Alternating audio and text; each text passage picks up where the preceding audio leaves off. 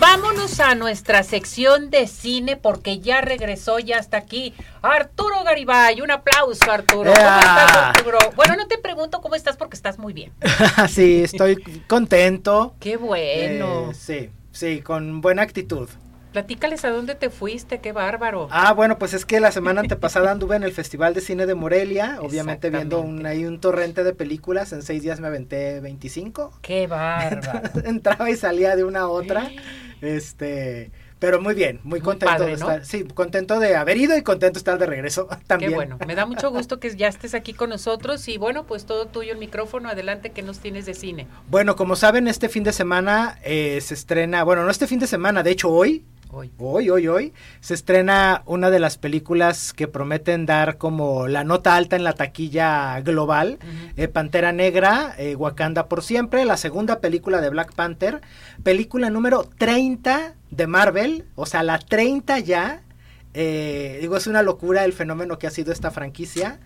Y mm, pues los pronósticos son muy positivos para la película en taquilla en un año donde ha habido películas que han funcionado espectacularmente y otras que se han venido eh, abajo cuando se esperaba que lograran cosas importantes porque el público todavía está como entre que sí va al cine, no va al cine.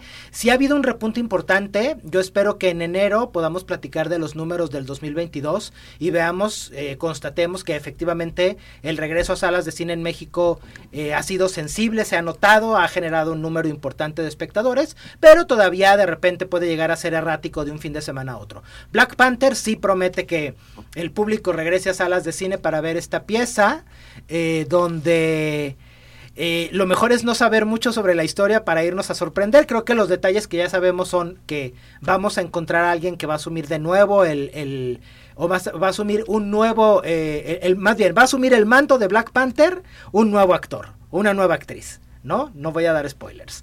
Eh, tras la muerte de Chadwick Boseman hace un par de años, sabemos también que el mexicano Tenoch Huerta hace el papel de Namor, que la mexicana Mabel Cadena hace el papel de Namora.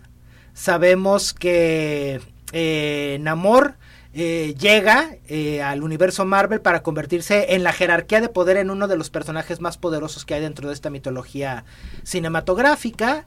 Entonces, eh, pues espera que por lo menos cuando salga la película de cartelera en Estados Unidos, la película haya facturado mínimo unos 400 millones de dólares, que es muchísimo dinero considerando otra vez el dolor que le causó a la taquilla la pandemia. Entonces, 400 millones como mínimo, los más optimistas dicen que va a quedar arriba de los 500 millones de dólares en Estados Unidos. Si le sumamos lo que se va a generar en Estados Unidos a todo lo que se genera en el mundo, podríamos estar pensando en un fenómeno quizás de mil millones de dólares para esta película, si es que le va como queremos que le vaya, ¿no?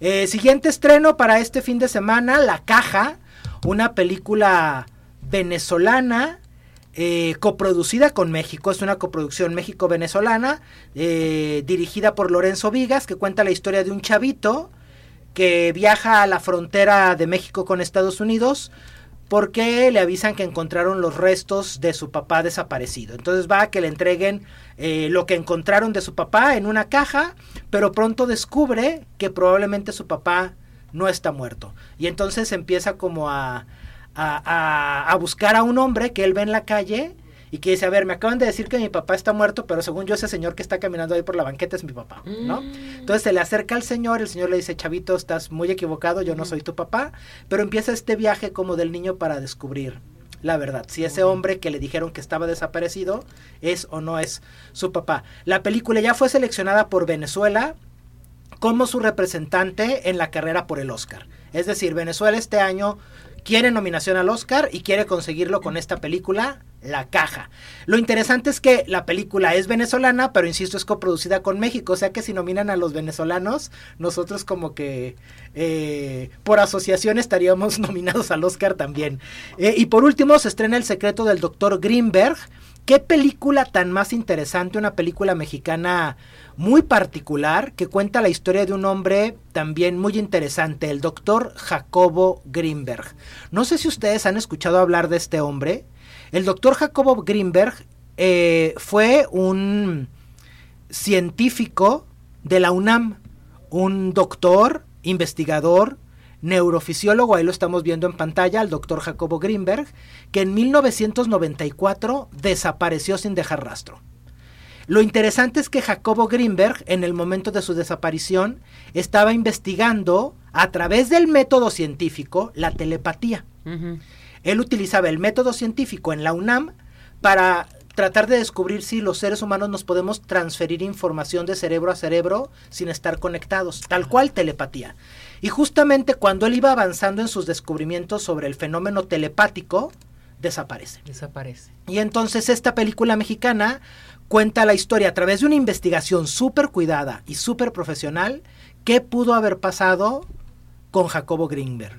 Eh, lo secuestraron, lo mataron, eh, se desintegró. O sea, ¿qué le pasó a Jacobo Greenberg? Una de las teorías eh, más populares es que la CIA se lo llevó para encerrarlo en una instalación secreta del ejército estadounidense para que él siguiera sus investigaciones todos estos años sobre telepatía, para que los estadounidenses puedan usar la telepatía con fines militares.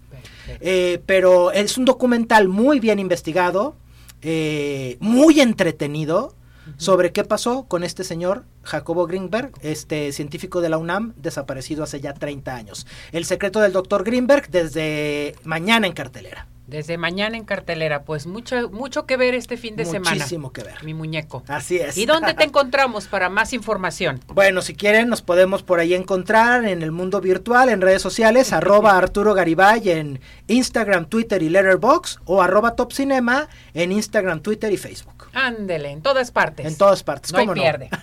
Gracias, mi muñeco. Gracias por haber estado con nosotros. No, gracias como siempre por, la invitación. Yo encantadísimo de estar acá y abrazo a todos. No se pierdan estas películas. Así es, bravo. Gracias.